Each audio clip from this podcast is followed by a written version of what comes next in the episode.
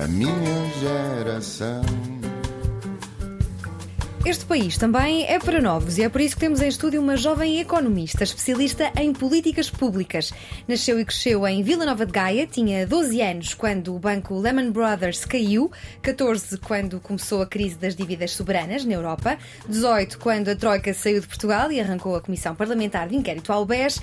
Os movimentos sociais que seguiram moldaram-lhe a forma como olha para a forma como nos organizamos e a economia passou a ser uma janela para perceber o mundo numa altura em que a crise financeira deixou marcas profundas em Portugal. Esteve um mês em Engenharia Mecânica antes de se mudar para Economia na Universidade do Porto. Seguiu-se um mestrado na mesma área, na Nova, e em breve seguirá um doutoramento. Atualmente trabalha no projeto Portugal Balanço Social, onde desde 2021 faz um retrato anual da situação da pobreza, da exclusão social e da desigualdade no país. Chegou a juntar-se ao Bloco de Esquerda, convicta de que a via partidária seria a melhor forma de participar ativamente no processo de construção de uma sociedade justa e igualitária. Mariana Esteves, muito bem-vinda. Obrigada pelo convite. A economia é uma boa janela para perceber o mundo?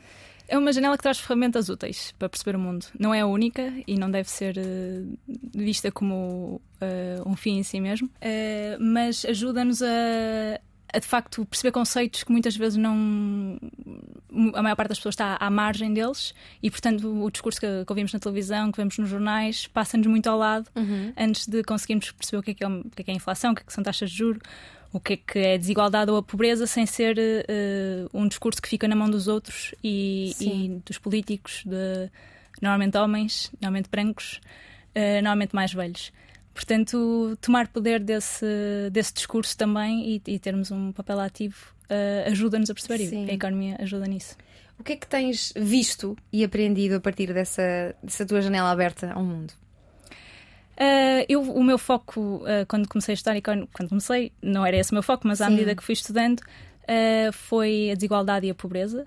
Primeiro a desigualdade, depois uh, percebi os impactos que, que, a pobreza tem na vida das pessoas e, e comecei a estudar mais uh, essa via.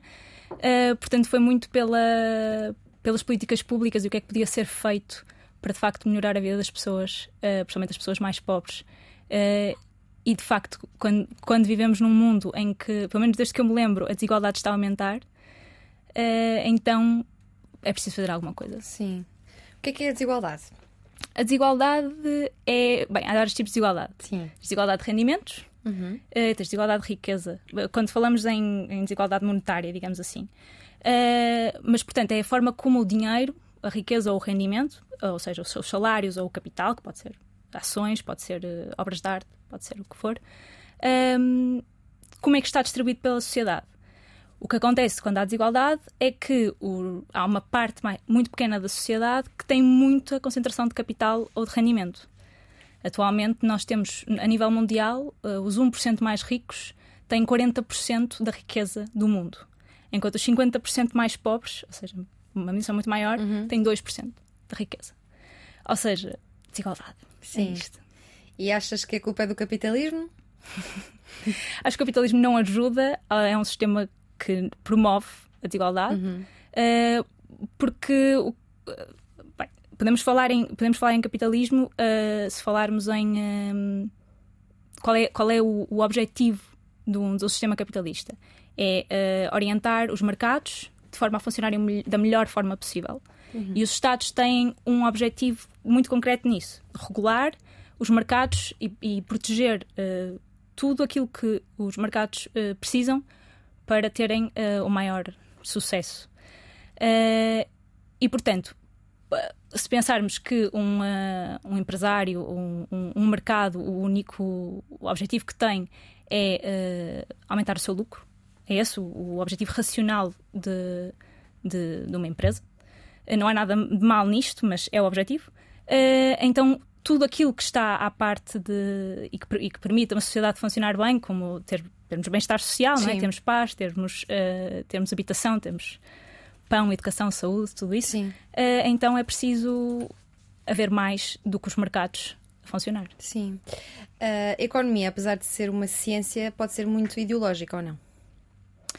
Não há nada que não seja ideológico. Ou seja, ideológico vem de ideias. Uh, nós não, não conseguimos fazer nada sem ideias. O jornalismo também não pode não ser. Não, é, de, é de forma ideológica, na medida em que par, ninguém parte de uma tábua rasa Sim. e toda a gente vem. Uh, é? Estamos aqui Sim. todos de, de uma, de uma base ideológica. Sim, mas estamos sempre a, a ouvir dizer que a economia é uma ciência, mas há economistas de esquerda, há economistas de direita, há economistas mais ao centro, não é? Sim. Como é que a ciência, eh, então, é ciência no, no meio desta, deste, deste espectro? Economia tem uma coisa muito engraçada. Primeiro, na língua portuguesa é um bocadinho difícil de distinguir economia de ciência económica. Portanto, quando falamos em economia, falamos eh, como é que vai o estado da economia, portanto, a inflação, as taxas de juro, eh, o déficit, a dívida, etc. Mas quando falamos em ciência económica, falamos eh, no estudo da- dos impactos da, da- da economia, ou seja, do que, que é que se pode fazer para, se, se eu aumentar este imposto, o que, é que resultado é que vai ter, pronto, este estudo. Ahm, e de facto, ah, ao termos o ahm, vari- ou seja, o, o ponto de onde partimos para estudar a economia, se for, enfim, a economia tem vários ramos, mas ahm, uma economia empírica, que é agora uma economia que se está cada vez mais a desenvolver, que se afasta um bocadinho mais da matemática, que era o objetivo no último século, a economia desenvolveu-se um bocadinho mais por o caminho de querer ser uma ciência mais parecida com a física, mais, mais uma ciência natural em vez de uma ciência social. E isso que levou é eh, a modelizar tudo aquilo que fosse possível, de forma a termos modelos simples que explicassem o mundo, que nos permitissem fazer política monetária, orçamental, o que fosse. Ahm, e agora o que está a acontecer é que a economia, a ciência, a ciência económica está a começar a incorporar um bocadinho mais o comportamento das pessoas, Sim. as preferências, eh, a forma como, como as pessoas respondem a estímulos. Chama-se economia comportamental e está a ganhar cada vez mais relevo. Ahm, e, obviamente, eh, começamos a ter, eh, com o desenvolvimento da tecnologia e dos dados, começamos a ter mais, ahm, mais dados disponíveis para poder fazer ciência, ciência económica. E, eh, e pronto, com a quantidade de microdados que estão disponíveis, eh, podemos fazer estudos, podemos fazer eh, Sim. ciência económica. Olha, Mariana, e a tua militância no Bloco? Como é que começou? Como é que acabou? Já não estás filiada? Já não, já não estou afiliada. Começou quando eu tinha 18, 19 anos. Eu tinha entrado para a faculdade, portanto, eu tive aquele percurso meio agitado de primeiro fiz engenharia e depois passei para a economia. Ah, nunca, nunca tinha tido muita consciência política até entrar na faculdade. Quando entrei na faculdade, ah, a faculdade de economia é por si só ah, um sítio onde se debate muita coisa, apesar de haver ainda falta de debate, mas que suscita temas do dia a dia, da nossa realidade, e, e, portanto eu entrei cada vez mais em contacto com essa, com essa janela que me, prendia, que me permitia Sim. compreender o mundo. E na altura estávamos, lá está, a Troika estava a sair de Portugal, tinha, tinha feito uma data de medidas eh, que, que, boas ou más, eh, tiveram consequências. Eh, estavam a começar as comissões de inquérito ao BES e ao BANIF também, mais tarde ao BANIF. Um, e o Bloco estava com uma voz muito ativa na, nessa, nessa luta por um mundo melhor, um mundo mais justo. Vamos agora construir um país com base uh, na igualdade e, na, e, nos, e, nos, direitos dignos de uma, de uma vida digna para todos. Uh, e foi aí que, que eu comecei a militar no Bloco. Uh, depois, mais tarde, simplesmente deixou de fazer sentido continuar no, no, no, num projeto político Sim. e saí. Mas é por motivos pessoais ou achas que pode chocar com, a, com o teu desenvolvimento enquanto profissional, enquanto economista? Eu acho que uh, quando se é mais jovem, ou seja, há várias formas de fazer política. Eu acho que somos todos Sim. seres políticos. Acho que a política pertence-nos a todos, independentemente de fazermos parte ou não de um partido. E podemos fazer política ativa uh, mesmo estando fora de um partido. E foi essa consciência que eu fui ganhando e fui percebendo que a minha contribuição poderia ser bastante maior fora do que dentro. Uh, e foi, foi por isso. Sim. E este retrato anual da situação da pobreza e da exclusão social uh, e da desigualdade uh, do país começou ano passado, ainda só fizeram? Temos dois já. Já têm dois? Já temos dois. Sim. E como é que, como é que surgiu esta, esta oportunidade de te juntares a, a este projeto? Foi a partir da, da, faculdade, da nova? Sim, eu na altura uh, não, já, já não estava a estudar, tinha acabado uhum. a minha tese de mestrado e já estava, estava a estagiar noutro sítio. Entretanto, apareceu esta oportunidade de, de, de, um projeto que a professora Susana Peralta estava a começar. Uhum.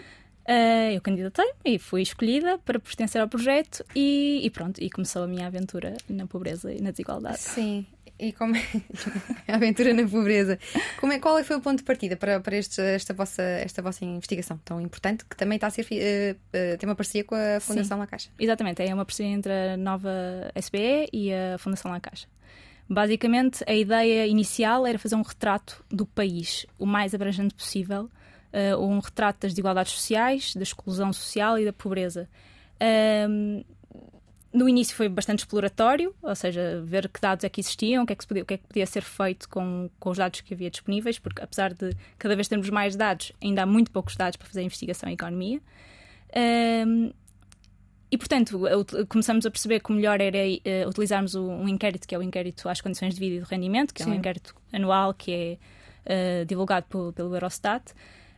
Um, e partimos daí. Uh, eles têm vários, vários indicadores que nos permitem fazer uma análise. Uh, têm sempre um problema, é que o, uh, vem sempre com algum atraso, porque os dados precisam de ser tratados. Uh, e, portanto, nesta altura, este último relatório que temos ainda não tem os impactos da pandemia visíveis, Sim. totalmente visíveis. E, portanto, só no próximo relatório é que vamos, vamos conseguir ver exatamente qual foi o impacto. Sim. E como é que tu olhas para, para o projeto europeu, para os fundos comunitários, para, para a Bazuca, o PRR? Eu sei que és relativamente eurocética. Eu, eu acredito no projeto europeu. eu sou crítica do projeto Sim. europeu, uh, como está uh, feito neste momento. Uh, e lá está, sou crítica tal como sou crítica de, do que quer que seja, mesmo que seja, mesmo que seja o partido onde eu estou, em que eu votei Sim. a estar no poder, vou continuar a ser crítica. Acho que, acho que isso é inevitável. Acho que lá está, as instituições europeias têm alguns têm problemas de, democráticos, até que ponto é que os, os países perdem, auto, perdem autonomia porque deixam de ter mão na sua política monetária. Eh, de certo modo, também mão na sua política orçamental, porque estão limitados por questões de déficit de dívida e de tratados orçamentais.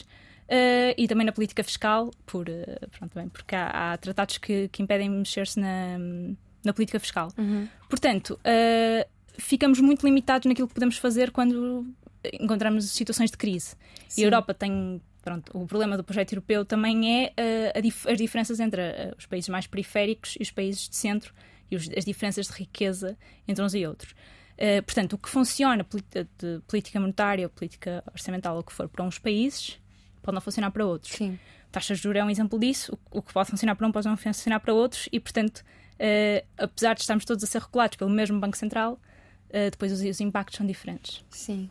Tu, na Faculdade de Economia do Porto, na FEB, fizeste parte de um jornal universitário que consideras que foi um grande espaço de, de, liberdade. Foi aí que começaste a desenvolver o teu espírito crítico e a mostrá-lo também aos outros? Uh, eu já estava já estava bastante politizada na altura, quando entrei para o jornal. Foi um bocadinho por aí que percebi que o jornal era um ambiente onde se podia onde de facto estar. conversar e, e, debater os, os temas Uh, e então juntei-me ao jornal e, e, conheci várias pessoas bastante interessantes lá Sim. que ainda hoje me acompanham. Sim, e tu começaste por escrever sobre o ensino da economia, sobre a luta feminista. Já na altura, agora a luta feminista que continua, não é? Continua a fazer muito parte de ti. O que é que te inquietava nessa, nessa altura? E que ainda te uh, pode inquietar? Ou, ou uh, felizmente já viste algumas mudanças nesse campo? infelizmente, não tantas quanto eu queria, mas Bem, relativamente ao feminismo, uh, quer dizer, uh, os direitos das mulheres são, são um tema que obviamente me diz muito, mas uh, também porque percebe-se que ainda há muita coisa por fazer e de certa forma a maior parte das pessoas acha que não, acha que já, o trabalho já está todo feito e que já conquistamos todos os direitos que tínhamos a conquistar, já, já temos tudo aquilo que precisávamos de ter uh, que as desigualdades que, que estão provadas pela ciência Sim. não são reais. Uh, porque não se vêem no dia a dia, uh, ou, ou, porque não se vêem tanto no dia a dia quanto as pessoas acham que se vêem. Um, ehm, e portanto, na altura, que, quando estava, estava a começar a ganhar a minha consciência Sim. política, e, e, e, e, ia muito por aí, porque era uma, uma rapariga que tinha uh, vontade de debater os temas uhum. num, num, num sítio, uh, numa faculdade, onde uh, a maior parte das pessoas que debatiam os temas eram homens, rapazes, na minha idade. havia muito poucas mulheres a fazê-lo. e depois, ao longo, do, ao longo do meu percurso, fui percebendo que, de facto, as mulheres têm menos tendência a, a querer ocupar o espaço público uh, do que os homens. Isto por uma questão comportamental de, de, de cultural, não é? Sim. Mas que, portanto, existem estudos até que provam que as mulheres têm três vezes mais probabilidade de dizer que não a um convite para ir falar em público. Mas por insegurança pessoal? Uh, simplesmente porque não veem o seu papel como o, no espaço público. Portanto, mais provavelmente vão recusar. Portanto, Sim. há quem diga que para, uh, para termos um painel de convidados que seja igualitário, é preciso fazer três vezes mais convites a mulheres, ou seja, convidar três vezes mais mulheres do que homens, uhum. que é para efetivamente termos um número mais Sim. ou menos igual de mulheres Sim. e de homens. Uh, se, o que normalmente acontece, convida-se uma mulher e essa mulher recusa, então um painel é todo de homens. Uh, Uh, e pronto, isso é, um, isso é, o problema. Sim, e achas que tendencialmente isso vai diminuir agora que vamos ter novas gerações a educar novas gerações de mulheres? Eu sei que os números apontam para mais de, de 250 anos, não é? Para atingirmos a igualdade de género, já não uhum. vamos estar por cá? Pois não, não vamos. E depois a igualdade de género também tem, muita, tem muitas nuances, não é? Tem muita. Uh, porque não é só a igualdade de género entre mulheres brancas de classe uhum. média com privilégio Sim. para estudar e para ir para a universidade. Uhum. Uh, temos muitas mulheres que não que esse, esse, essa média de idades que essa média de tempo que é preciso para atingir a igualdade de género uh, esses números não sei se são para todas as mulheres ou, se, ou se, é, uhum. se, se, é, uma média, uh, mas lá está, a, a, luta de, a luta feminista tem que enquadrar tudo, todas estas vertentes de, uh, interseccionais, de, do racismo, da, da, transfobia.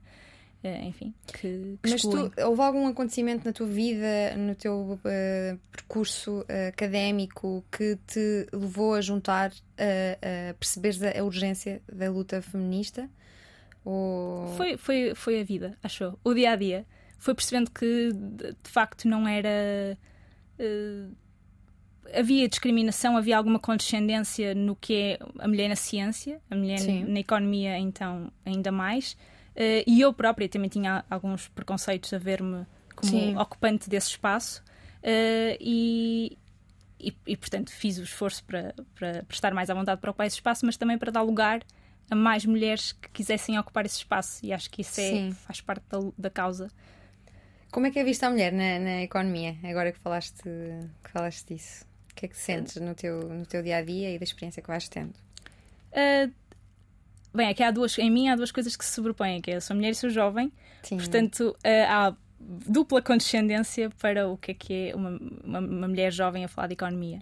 Uh, até, até há muito pouco tempo só se via um homens na televisão uh, a falar de economia e, portanto, uh, quando tens uma mulher a vir falar, há bastante condescendência, há bastante. se calhar não sabe o que está a falar. normalmente é sempre, são sempre as mesmas, as mesmas caras, mesmo quando são mulheres. Não, não, se formos fazer scroll pelas páginas de jornais, vemos sempre os mesmos artigos, as mesmas pessoas a escrever artigos. Portanto, não convidamos de facto pessoas novas que tenham vozes. Este programa fala, e ainda Sim. bem, mas, uh, mas lá está, existe falta de representatividade. Sim. E portanto, se não se vê, uh, não se faz. E há alguma diferença entre ver uma mulher ou um homem a explicar o que é, que é a inflação? Não, exatamente a mesma coisa. Uh, em, em, princípio, uh, há de ser a mesma coisa. Uma, duas pessoas podem ter ideias diferentes sobre o que é que é a medida a política mais correta para combater a inflação, ou ter uma opinião diferente sobre, sobre o que é que o BCE está a fazer ou não, mas independentemente do género, essa opinião Sim. pode ser uma outra, não é? Sim. Não há aqui uma... Mariana Esteves, explica-nos lá o que é que é a inflação e porque é que anda a inundar diariamente os nossos jornais, telejornais e feeds. Uh, então, a inflação é uh, o aumento generalizado dos preços. Isso uh, acontece porquê? Isso pode acontecer por várias coisas. A minha intuição neste momento, e lá está, sempre que, a partir do momento em que começas a estudar a economia, o que te dizem é que os economistas não devem fazer previsões. Portanto, já, já, já erramos muito, uh, não andamos aqui com uma então, bola que é que de cristal. Análises. Fazemos análises. Fazemos, estudamos os dados, uh, conseguimos ver mais ou menos como a economia vai andar, mas porquê que não podemos fazer previsões? Porque, por exemplo, não, foi, não era possível prever uma guerra na Ucrânia que iria ter um impacto gigante na, na, na energia e, na, e, nos produtos alimentares que automaticamente vai afetar a inflação. Portanto, o que se vê, esta inflação que estamos a experienciar agora, um, em 2020, tínhamos já um bocadinho de inflação. A maior parte das pessoas diziam esta inflação vai ser temporária porque tem a ver com um ajuste de procura e oferta. O que quer dizer com isto? Uh, as, as, empresas, durante a pandemia, reduziram a sua produção porque para. Sim. Né, para conseguirem uh, satisfazer as, as necessidades dos, dos, dos, consumidores que eram menos porque as pessoas estavam dentro de casa, portanto uh, a gasolina teve que as pessoas deixaram de comprar tanto, tanto gasóleo e gasolina, portanto a produção desceu. Um, e este ajuste entre a procura e a oferta, que na altura da pandemia a, a procura diminuiu, então a oferta diminuiu para se ajustar, quando voltamos a reabrir a economia, uh, as pessoas voltaram a procurar estes produtos, mas a capacidade uh, produtiva uh, não se ajustou com a mesma rapidez. Então, esta, esta diferença entre procura e oferta levou a que os preços tivessem que subir, porque as, as, as, os produtos não estavam tão disponíveis, havia menos produtos, um, para conseguir igualar Sim. aqui a procura e a oferta. Mas isto aparentemente era temporário, bastava a, a economia ajustar-se para que voltássemos aos preços normais de inflações de 2%, que era mais ou menos o que estávamos habituados. Sim. Qual é que é o problema? É que de repente entramos numa guerra na Europa. E isto muda tudo porque uh, há dois bens essenciais, principalmente a energia, que tem impacto na cadeia produtiva toda, uh, que vai influenciar os preços todos. Portanto, a partir do momento em que tens restrições na, no abastecimento de energia uh, e, no, e, no, abastecimento alimentar também, um, vais ter impacto na cadeia de produção toda, vais ter impacto nos preços finais. E quem é que sofre mais com, com esta inflação? Quem sofre mais são as pessoas que têm menos. Por regra, Sim. são as pessoas que conseguem ajustar menos a sua, uh, o seu consumo. Porque Sim. já consomem pouco e o que consomem é essencial. Sim. Portanto, se, se, se, se, eu, se eu ou tu deixarmos de, de, de, ir ao cinema para reduzirmos os nossos custos, pronto, deixamos de ir ao cinema. Mas se, uh, se, uma, se uma família mais pobre precisar de reduzir custos, uh, as, os sacrifícios que vai ter que fazer vão ser muito mais uh, de Sim. bens essenciais do que propriamente cortar em entretenimento ou, ou, ou Sim. E quais foram as conclusões do, do vosso último estudo de abril de 2022 sobre o impacto da inflação no consumo das famílias mais, mais pobres? Foi exatamente nesse sentido. Ou seja, uh, as famílias mais pobres são quem mais sofre com a inflação. Uh, as famílias mais pobres já, já têm um consumo que é superior ao seu rendimento e isso não é, uh, não é porque querem, é porque não têm um rendimento elevado uh, e, portanto, precisam de, para, para sobreviver, precisam Sim. de consumir mais do que aquilo que ganham, portanto, estão endividadas e, portanto, qualquer aumento dos preços o que vai fazer é uh, impossibilitar que as pessoas ajuste, se ajustem porque já não têm o rendimento necessário para isso. E, portanto, Sim. tem um impacto muito maior nessas famílias. Sim, mas quando nós ouvimos dizer que a inflação está a níveis históricos, quer dizer que nunca esteve assim na história da economia a, Europa, a Europa é, é, é, um caso diferente. Obviamente, há montes de países Sim. que têm inflação de 400% ou, ou mais. Há inflações uh, gigantes aí por, uhum. por, pelo, pelo, mundo todo. A Europa. Uh, a União Europeia foi formada também com base nesses tratados de inflação, na, na, vontade de que a inflação se mantivesse baixa. Isto porquê? Porque depois da Segunda Guerra Mundial, a Alemanha teve um, um grande uma grande inflação e ficou, dizem, traumatizada com a inflação. E, portanto, quando, uh, com a formação da União Europeia, o que se, esses 2% que se puseram nos tratados europeus não têm por base absolutamente nada sem ser era a inflação que a Alemanha tinha na altura, uh, quando, uh, quando esses tratados foram escritos. e era uma inflação que se considerava boa. e pronto. Portanto, era esse Sim. o objetivo a meio do prazo. Nós estamos a meio de uma recessão técnica, ouvimos as notícias que vêm de, dos Estados Unidos e ficamos assim todos um bocado uh, em pânico. Mais quando as notícias vêm dos Estados Unidos, achas que há alguma espécie de, de trauma uh, relacionado com os tempos da Troika em Portugal e com as notícias que nos chegaram dos Estados Unidos de, de, do Lehman Brothers? Uh, bem, os Estados Unidos e Portugal e a Europa são Sim. muito diferentes. Primeiro porque o, o Fed, ou seja, a Reserva Federal Americana, endivida-se na sua própria moeda. Sim. Ou seja, quem controla o, o, uh, o Banco Central americano uh, e é o, os Estados Unidos são todos uh, controlados da mesma forma. Na Europa é, é diferente porque o euro, a forma como o euro é gerido, depende da conciliação de vontades de vários países que têm necessidades muito Sim. diferentes entre si e, portanto, vão ser afetados de forma muito diferente. Sim. portanto, quando os Estados Unidos, na, na, crise de, de 2008, quando, quando houve a, a, queda do Lehman Brothers, o que eles fizeram foi imediatamente uh, comprar dívida, dívida pública, endividarem-se de forma, ou seja, produzir moeda, Sim. de forma a financiar o sistema e não deixar que caísse.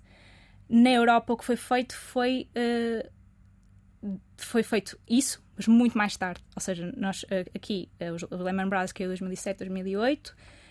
Um, havia uma vontade inicial em 2009 de ajudar os países a produzir moeda para, uh, para, que, para que a economia continuasse a funcionar, continuasse oleada, mas depois aquilo não aconteceu até muito mais tarde, em que em 2011 ou 12, um, em que já tinhas as dívidas, uh, a crise das dívidas soberanas, um, em que então o, o, Banco Central começou a, pagar, a comprar dívida pública aos países uh, de forma uh, a que os países não tivessem Sim. só entregues aos mercados financeiros. Uhum.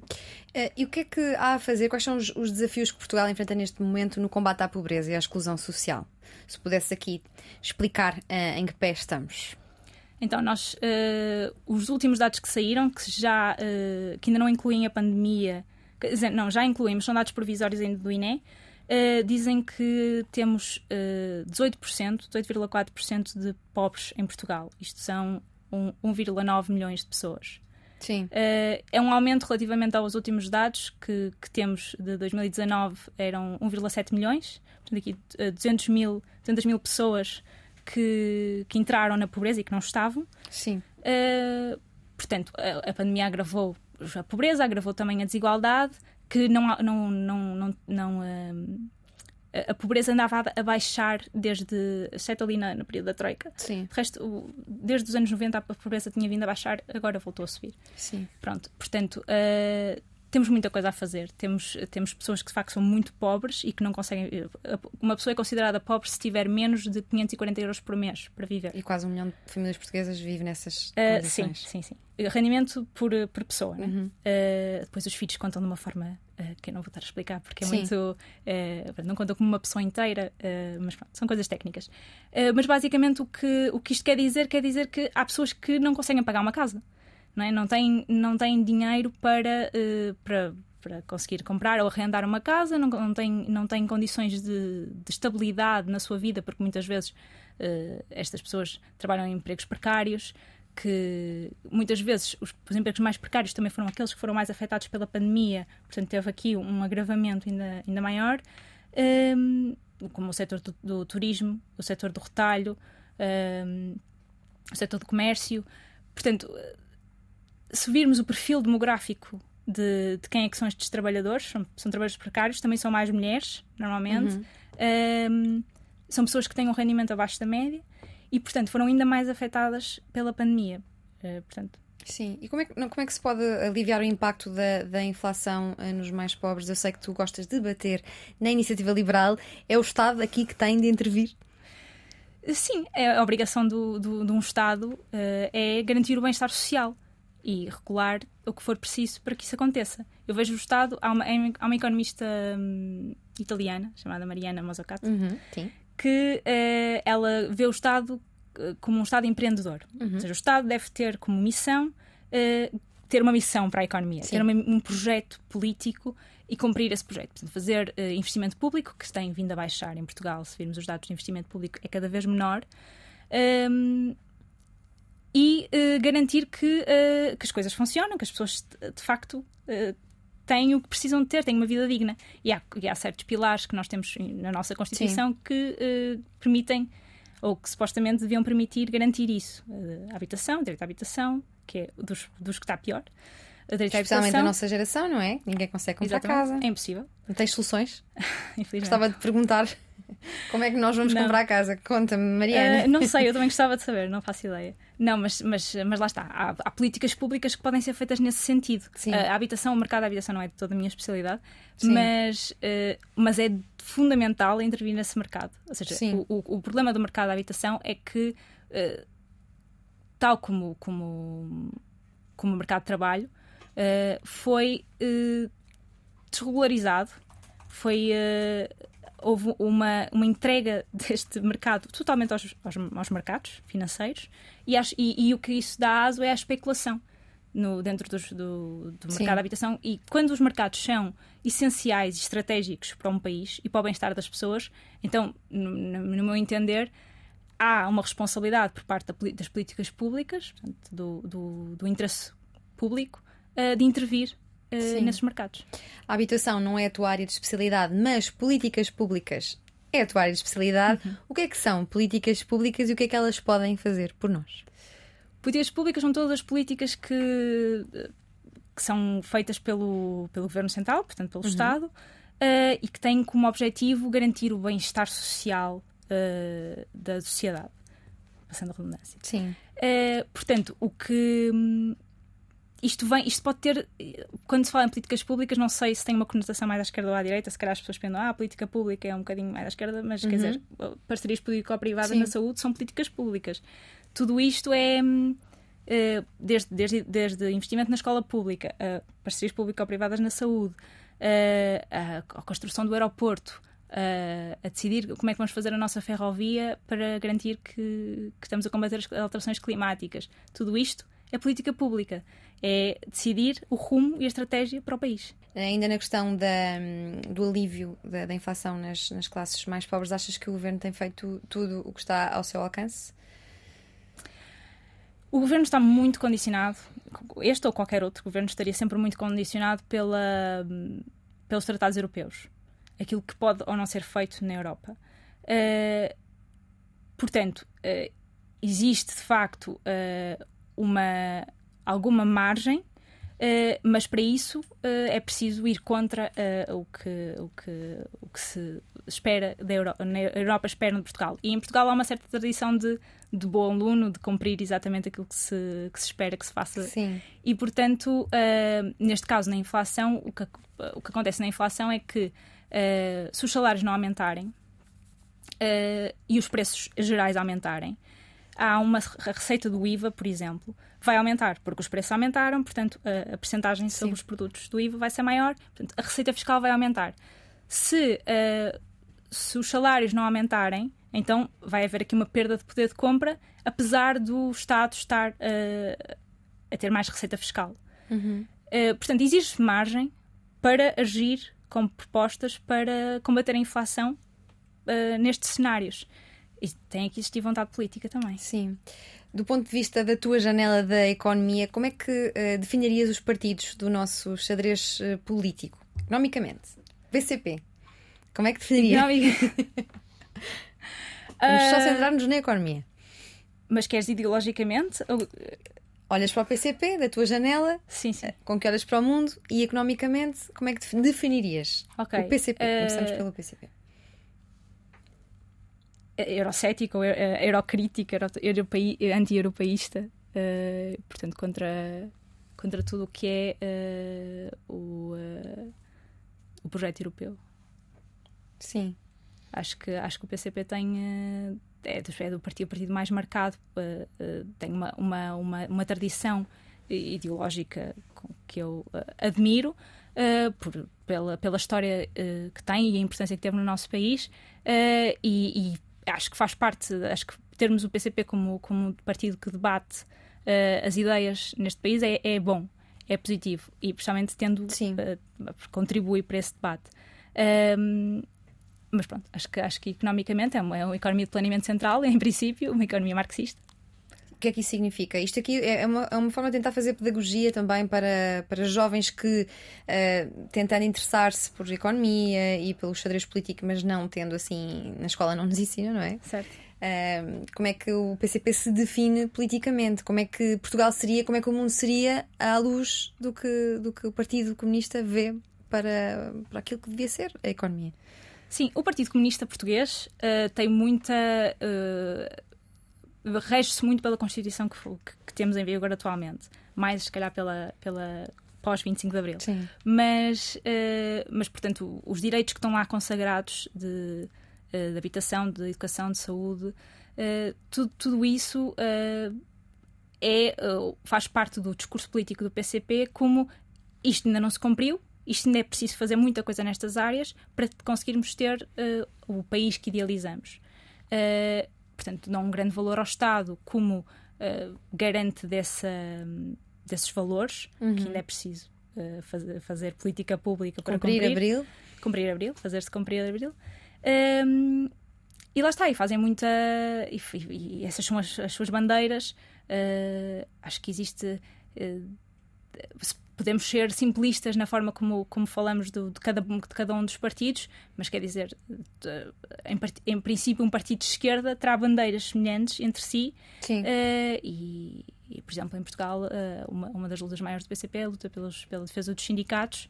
Uh, que cada vez têm tido menos poder em todo o mundo, Sim. Mas, mas em Portugal, exemplo, o PS não parece querer dar propriamente força aos sindicatos e são, de, são, são decisivos para, para teres uma negociação uh, no mercado de trabalho uh, que dê alguma valor, algum valor aos trabalhadores e que, e que para que eles tenham uh, está, salários dignos e uhum. condições de trabalho. E o Bloco de Esquerda, como é que o defines economicamente? Em que é que se diferencia uhum. do PCP? o Bloco de Esquerda é social-democrata, apesar de eles não gostarem desta definição para eles próprios. Marisa Matias gosta.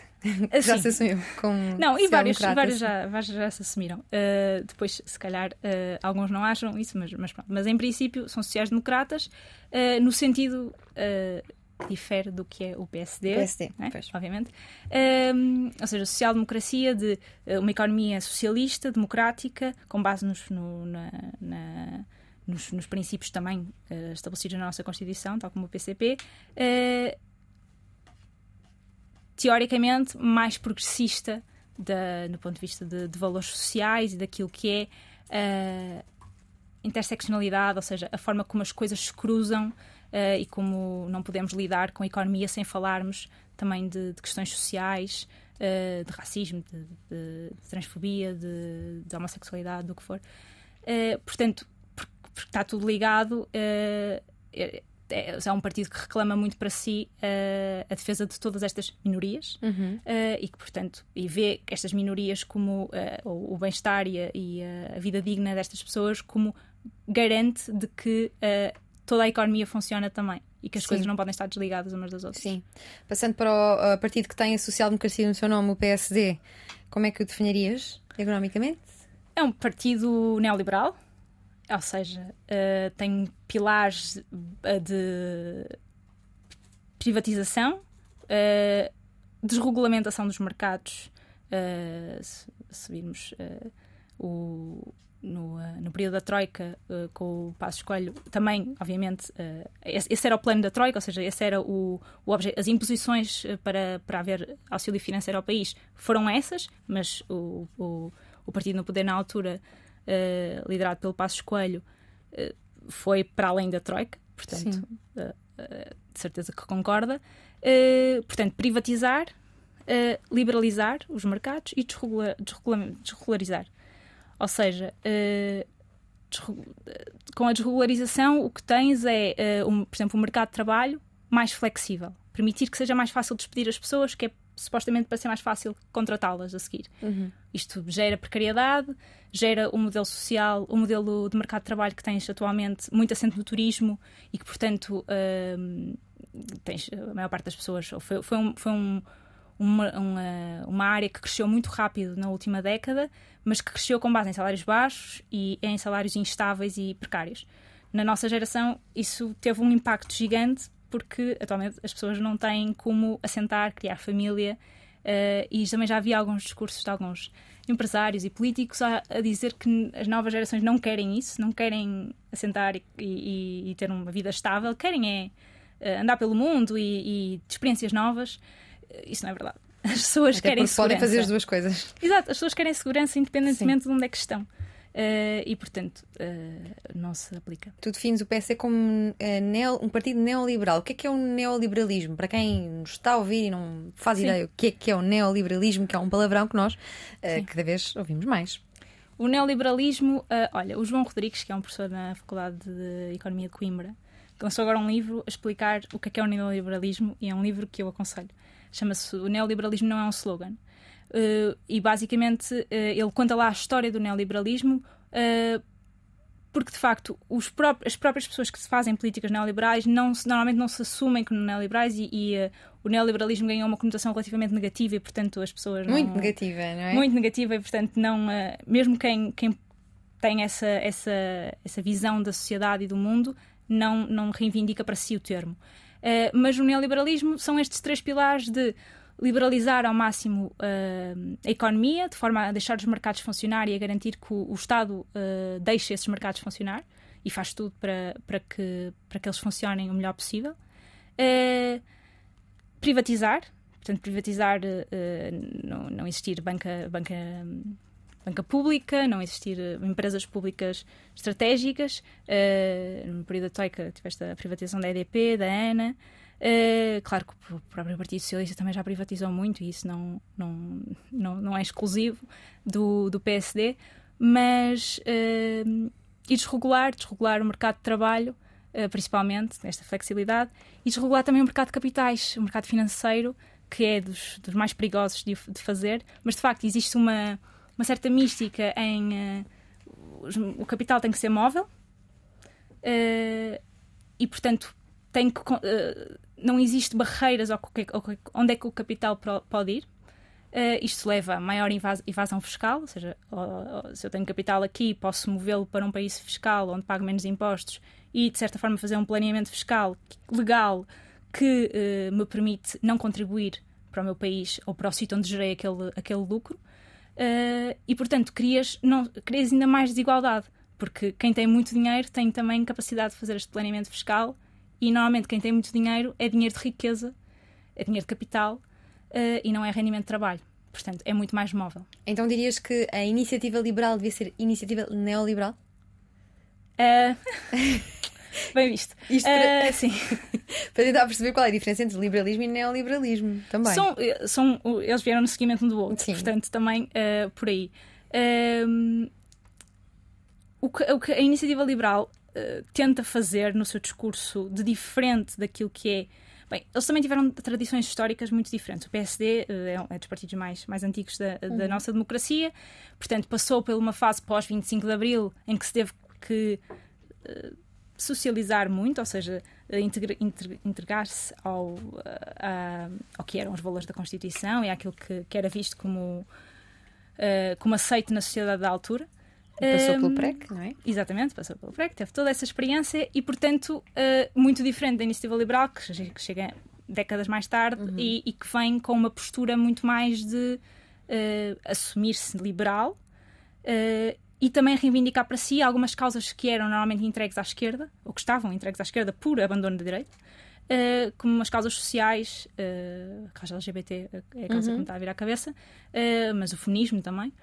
Uh, e pronto, portanto, esta também uma diferença entre os dois.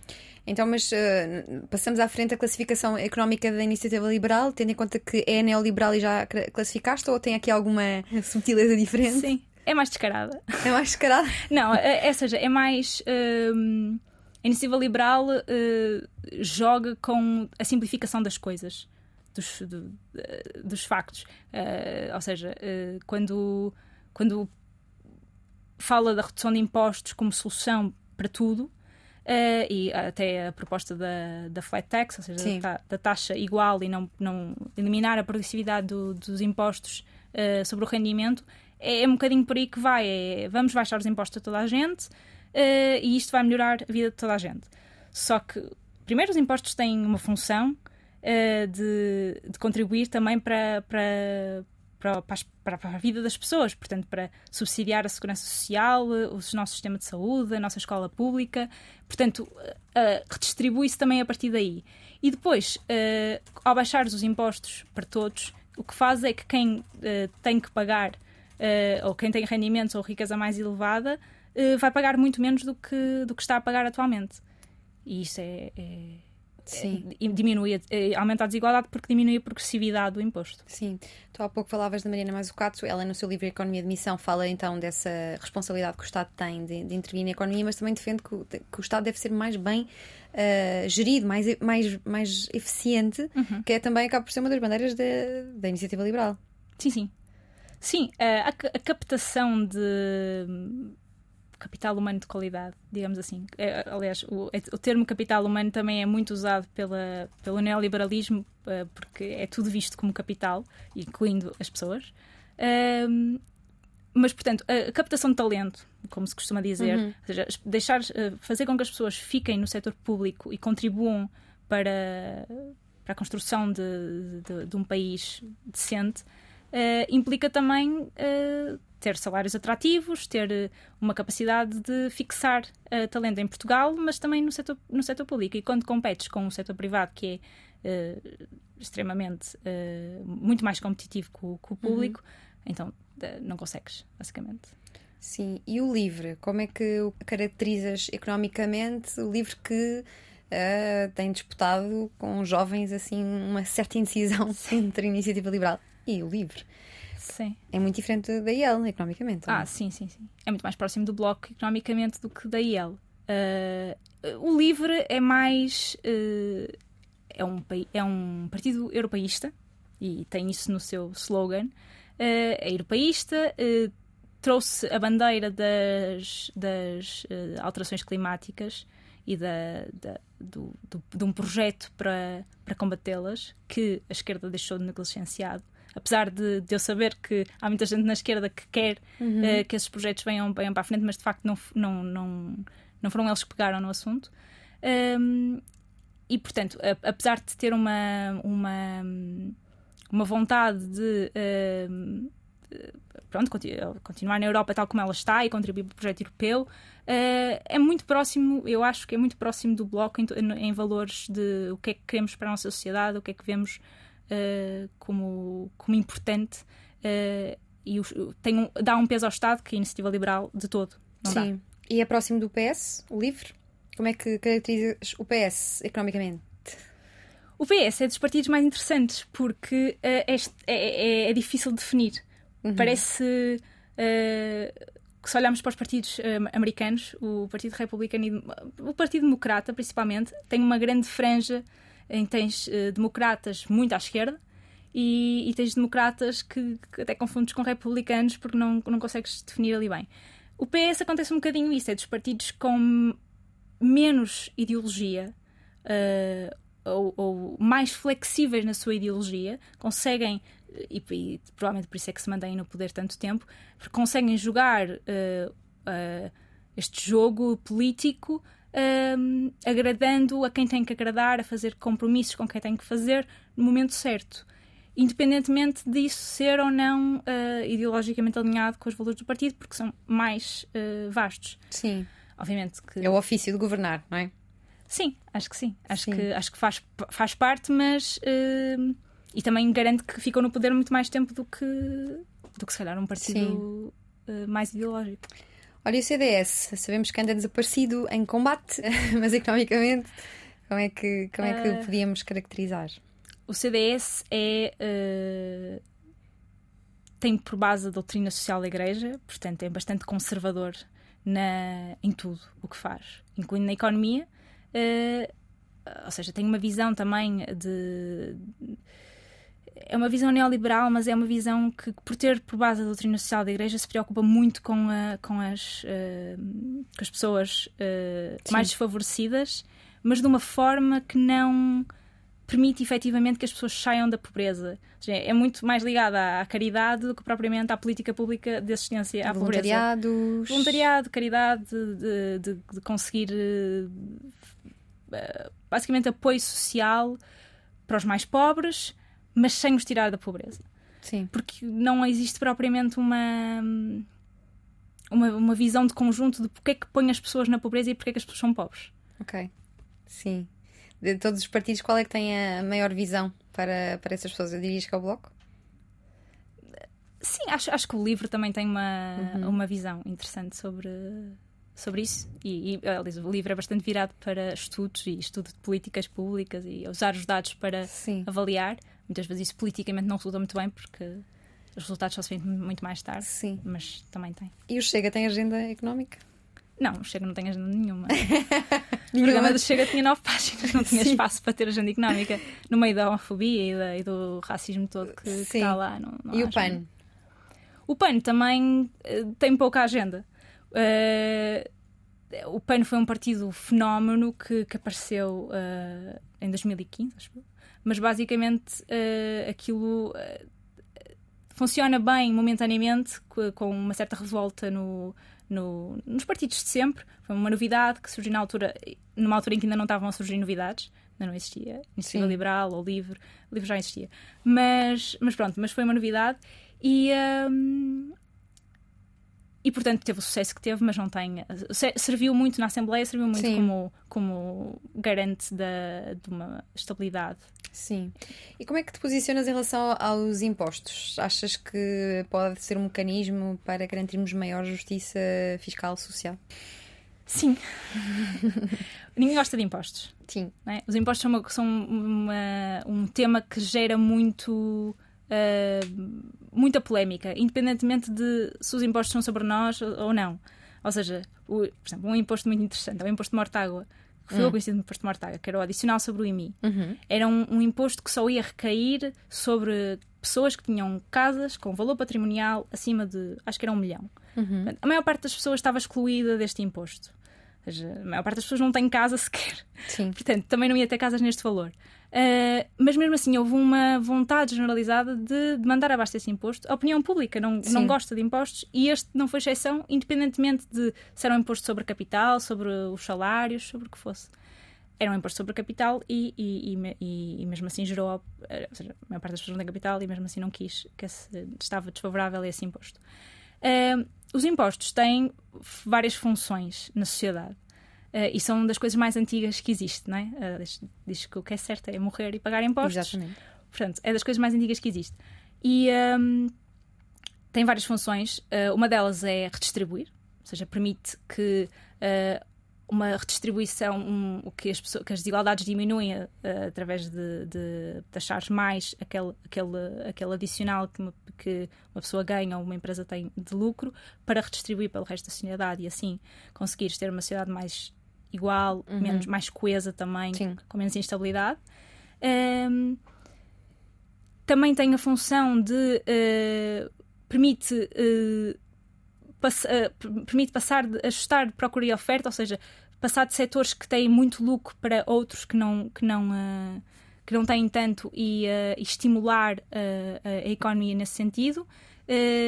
também podem ter, ter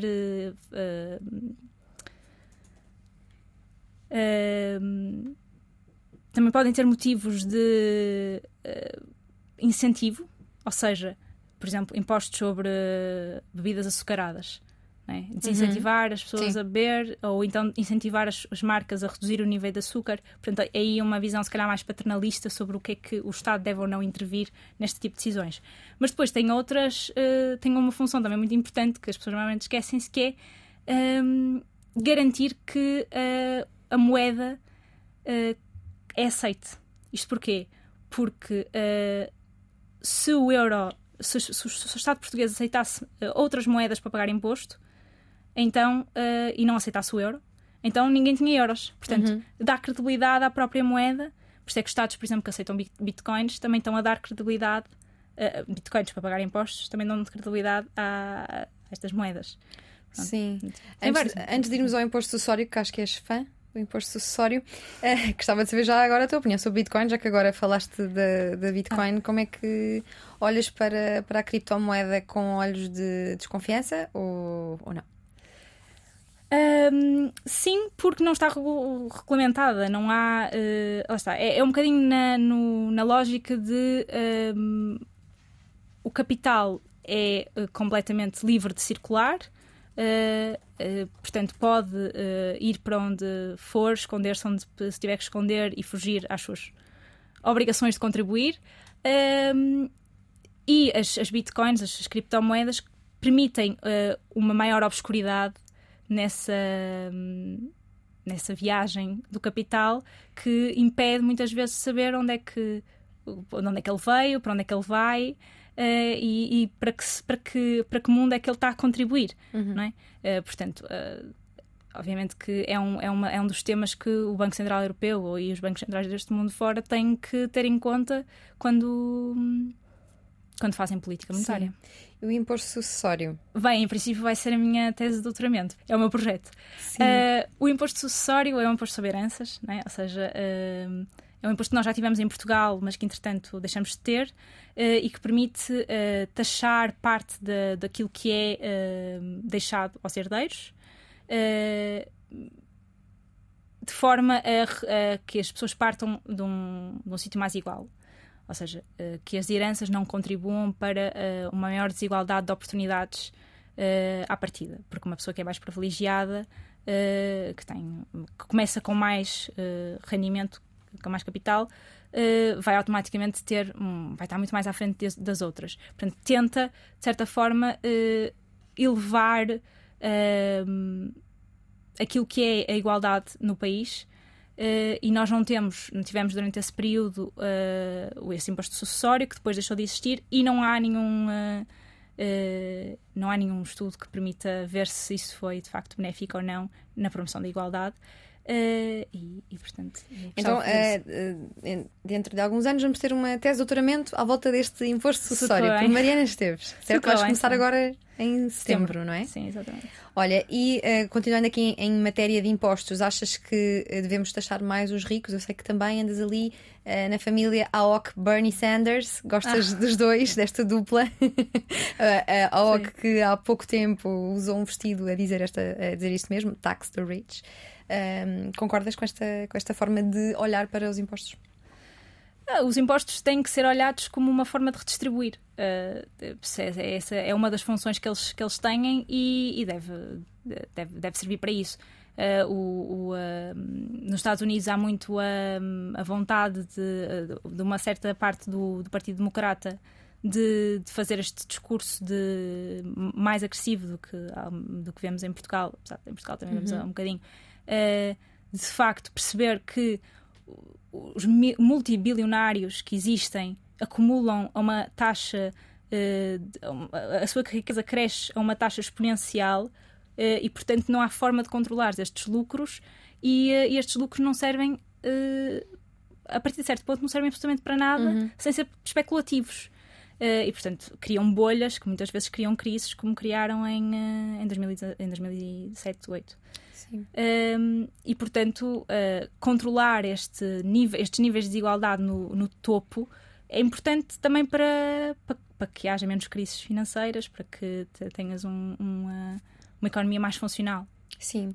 Olha, para quem quiser perceber mais sobre economia, mas não tem agora disponibilidade para tirar um curso de, de economia, por onde é que uh, aconselhas uh, que se possa começar alguma obra?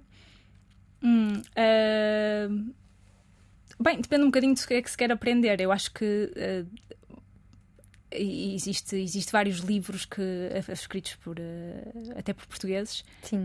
eu sou um bocadinho enviesada, se calhar, na, nas obras que, que gosto, mas agora li este livro do, do João Rodrigues, que é professor também na Faculdade de Coimbra, e ele tem uma, uma, uma, uma visão sobre uh, o que é que foi a política industrial em Portugal, uh, a política pública em Portugal uh, nos últimos nas últimas duas, três décadas, que permite ter uma visão geral sobre, sobre o que é, que é a economia portuguesa e porque é que ela funciona da forma como que funciona. Uh, portanto, é um bom livro para a economia portuguesa. Um leigo consegue acompanhar ou Sim. tem demasiados termos técnicos, que é isso que, que às vezes pode afastar as pessoas da economia, não é? É verdade. Não, mas em princípio não. Eu acho que não. Se bem que uh, também sou suspeita, mas acho Sim. que não. Mas, mas de facto existe, e, e, isso é uma. É um dos problemas que a economia tem, ou que falar de economia tem, é que a maior parte das pessoas que falam de economia não consegue baixar uh, o, uh, o economês. O, economês. Sim. Portanto, é difícil de conseguir explicar assuntos que de facto são muito complexos de forma simples, sem os, sem os uh, tornar demasiado simplistas. E sim, e sem aborrecer as, o público que se quer informar. Quem é que são as, tuas, uh, as pessoas que mais gostas de ouvir a falar de economia na, no espaço público? Uh, as mais interessantes e cativantes e mais sérias também, íntegras. Bem, não posso deixar de falar de, da Susana Peralta. Susana Peralta né? Sim, é a minha chefe. a Susana Peralta. Ela fala, é, é, das mulheres mais ativas a falar de economia Sim. em Portugal, de forma já, já há uns anos. E, um, portanto, ela é comentadora na RTP, uh, também escreve no público, semanalmente, e é, de facto, uh, de, dos exemplos que, que tenho de maior de integridade na, na, na economia e de, daquilo que é uh, divulgar economia Sim. para o público em geral e fazer disso uma missão de vida.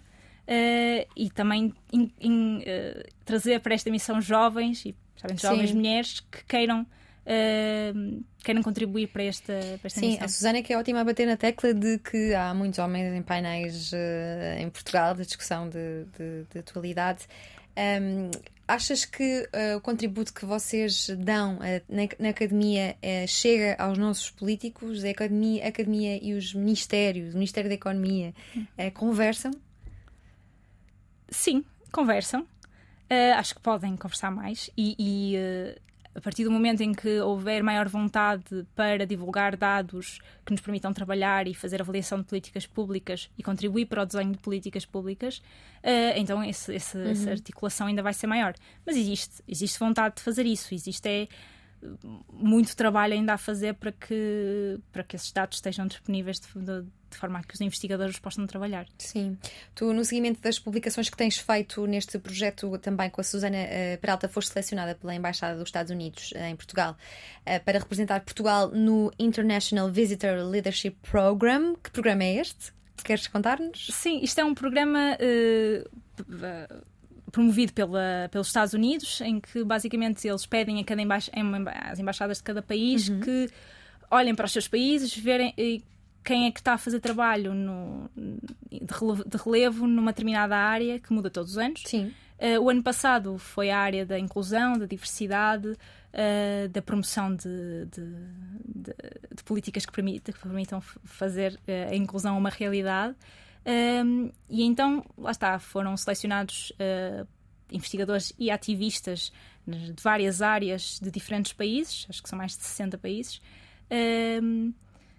E, e, e, lá está, é, é, serve para reunir estas pessoas de todo o mundo e debater e falar e trocar experiências uh, do que é que está a ser feito noutras zonas do mundo, com, com realidades muito diferentes Sim. da nossa, um, e, e perceber o que é que o que é que se faz por aí. Sim, e tu gostas tanto de pensar e debater economia que até tens um podcast uh, com o Rui Maciado, que também já esteve aqui, o Mão Visível. Como é que. Porque é que. Aliás, o que é que vocês tanto conversam nesse podcast? É semanal, não é? E vocês têm sempre é muito verdade. assunto. Temos sempre tema, é verdade. Às vezes não sei como. Mas. Uh, não, mas há sempre coisas para debater, desde a economia à política, à atualidade, uhum. a alguma inquietação uh, da vida que às vezes também acontece não termos temas tão sérios. Um, nós já, já conversávamos muito, nós somos colegas de. Bem, somos, somos colegas de mestrado, mas já nos conhecíamos da licenciatura também no Porto. Um, e já tínhamos estas conversas naturalmente, ou seja, quando, nós, quando nós nos juntamos. Eh, normalmente a conversa é mais ou menos como acontece no podcast. Aliás, o, o próprio podcast não é propriamente planeado, é, é, é nós chegamos, conversamos como normal. Um, e faz, fazemos, eh, combinamos um tema e vamos a, a fundo Sim. nesse tema. Tentamos dedicar um podcast a um tema e ir a fundo. E tu consegues, sentes que consegues eh, falar com a malta da nossa idade, da nossa geração, com os teus amigos sobre economia e que as pessoas te entendem de facto? É um bocadinho. Ou, ou, é. ou és uma loba solitária tirando o momento em que estás com o Rui Maciel no podcast. Bem, a minha bolha também é, é, é de economistas, portanto. Sim. Mas quando uh... sais da bolha de trabalho, vá. Sim, sim. Não, existe, existe de facto uma, uma a literacia uh, na, nesta área é relativamente reduzida também porque não está uh, democratizada, ou seja, não, as, as, pessoas não têm acesso a esta informação de uma forma prática e fácil e, e interessante.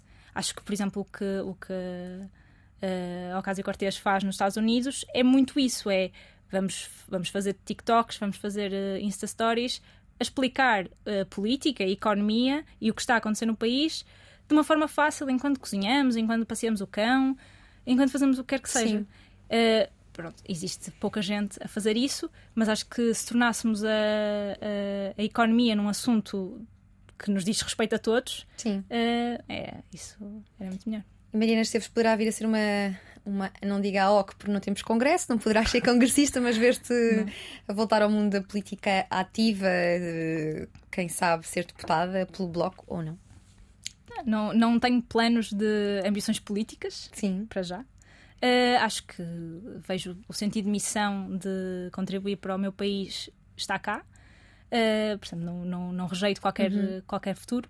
Sim. Mas para já não tenho a minha via, para já é académica. Sim. Nós uh, cingimos, eu cingi esta conversa um pouco ao campo económico, mas sei que também tens uh, preocupações sociais. Como é que tens visto uh, o aparente retrocesso que se está a viver nos Estados Unidos com, com a questão do aborto? Pois.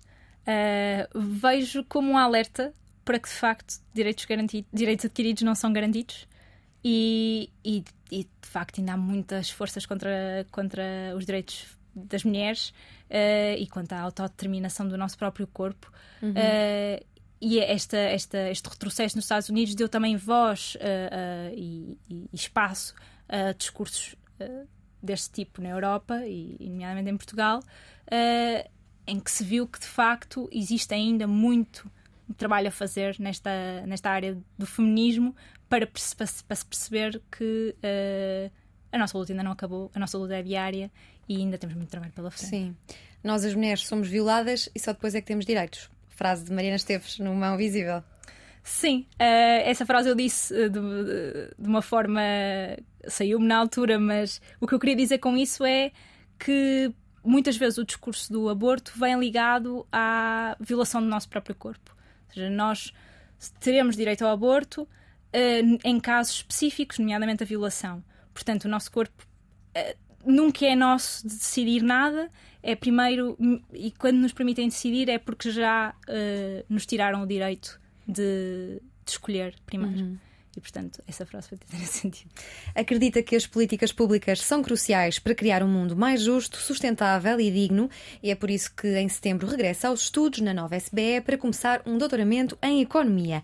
Quem o conhece diz que é uma mulher de esquerda com o coração no sítio certo. Fez parte do jornal universitário da FEP, um espaço de grande liberdade, onde escreveu sobre a luta feminista, o ensino da economia e a desmistificação dos dogmas neoliberais. É vegetariana. Quem a conhece diz que adora ler livros editoras todas alternativas, mas quando é alternativas é mesmo daquelas que só publicam coisas mesmo heterodoxas, marxistas, LGBTQ, de pessoas racializadas, etc. Considera-se muito tímida, mas há quem não se esqueça daquela vez em que foi ao prós e contras discutir o que era abril para os jovens e foi a única mulher que se chegou à frente para falar. Se ficaram com vontade de a continuar a ouvir, dirijam-se à plataforma de podcast mais próxima para ouvir o Mão Visível, podcast sobre temas quentes da semana. Mariana Esteves, nós só podemos desejar que continues a falar tão bem como falaste na última hora na Antena 3 e na RTP3. Obrigada. Obrigada. e já está. O que vamos fazer?